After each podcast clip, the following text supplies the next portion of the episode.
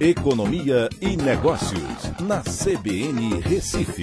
Oferecimento Cicred Recife e Seguros Unimed. Soluções em seguros e previdência complementar. Atena BGA Investimentos, o escritório referência da XP Investimentos em Pernambuco. Olá, amigos, tudo bem? No podcast de hoje eu vou falar sobre as vendas do varejo, que caíram 0,2% no mês de janeiro e praticamente se manteve estável em relação ao mês de dezembro.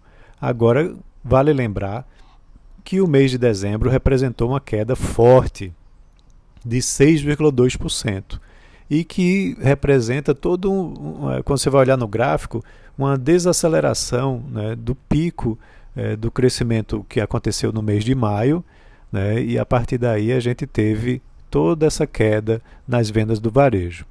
É, isso combina, é, coincide com a diminuição né, do impacto do auxílio emergencial, certo? E também com a elevação bastante forte da inflação, principalmente sobre alimentos e bebidas.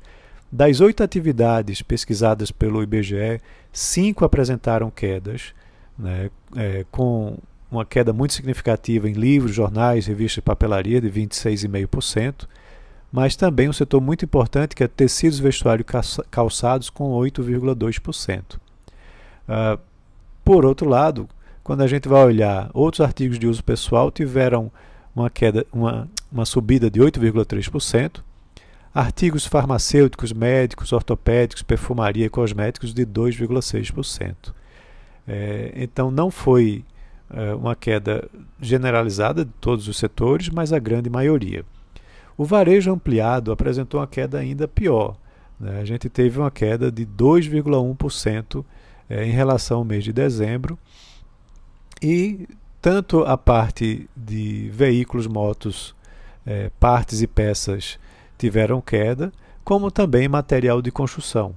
Tá? Então, esse setor sofreu bastante com a pandemia né, e com a queda no varejo nesse mês de janeiro.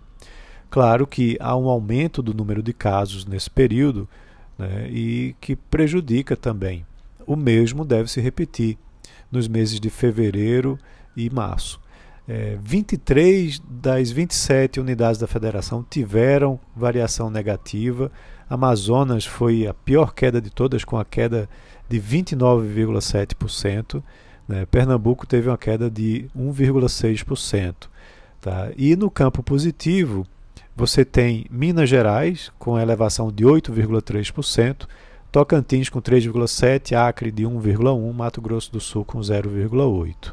Então, esses, esses estados apresentaram um crescimento positivo, mas foram exceção né, de um problema que vem acontecendo é, por conta principalmente da pandemia, mas onde a inflação também teve uma certa parcela de culpa. Então é isso. Um abraço a todos e até a próxima.